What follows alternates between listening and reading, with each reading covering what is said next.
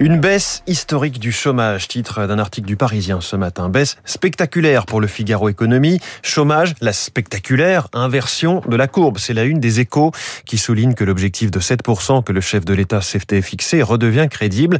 Et sur la croissance, la France se pose en meilleur élève de l'Europe depuis le début du quinquennat pour les échos. Les bons chiffres de la conjoncture, du pain béni pour l'exécutif, titre l'opinion qui souligne que ce taux de chômage, c'est du jamais vu depuis 2008, hormis un effet trompe-l'œil en 2000. 2020.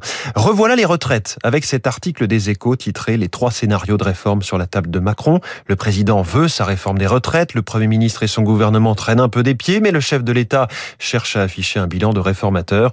Alors les équipes de Matignon et de Laurent Pietraszewski continuent donc à mouliner des modèles, mais tous ont des handicaps techniques, de calendrier ou d'impact. Le dossier des retraites qui inspire ce dessin dans Challenge ce jeudi, où l'on voit une discussion à la pause cigarette. T'as vu que Macron tient encore à faire passer sa réforme à l'avant la fin du quinquennat? Ça fait penser à une promesse de fumeur qui dit demain j'arrête. Sauf qu'ici, c'est demain je commence. Dessin signé James. Challenge qui consacre sa une à la bataille des retraites avec les visages de sept candidats déclarés ou probables à la présidentielle. Ce qu'il propose, 60, 62, 64, 65 ans, selon une enquête Odoxa les Français, eux, s'accrochent à la retraite à 60 ans. Dans vos journaux ce matin, on reparle de l'énergie et du bouclier tarifaire. Le blocage des prix du gaz vire au casse-tête pour les fournisseurs. Titre d'un article des échos.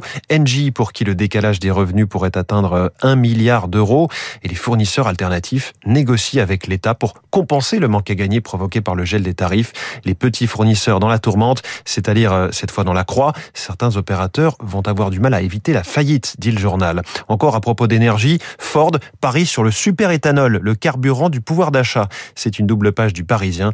Constructeur américain dévoile six modèles capables de rouler à l'E85. Engouement réel pour ce carburant à bas coût alors que les constructeurs français brillent. Par leur absence, on referme le kiosque éco.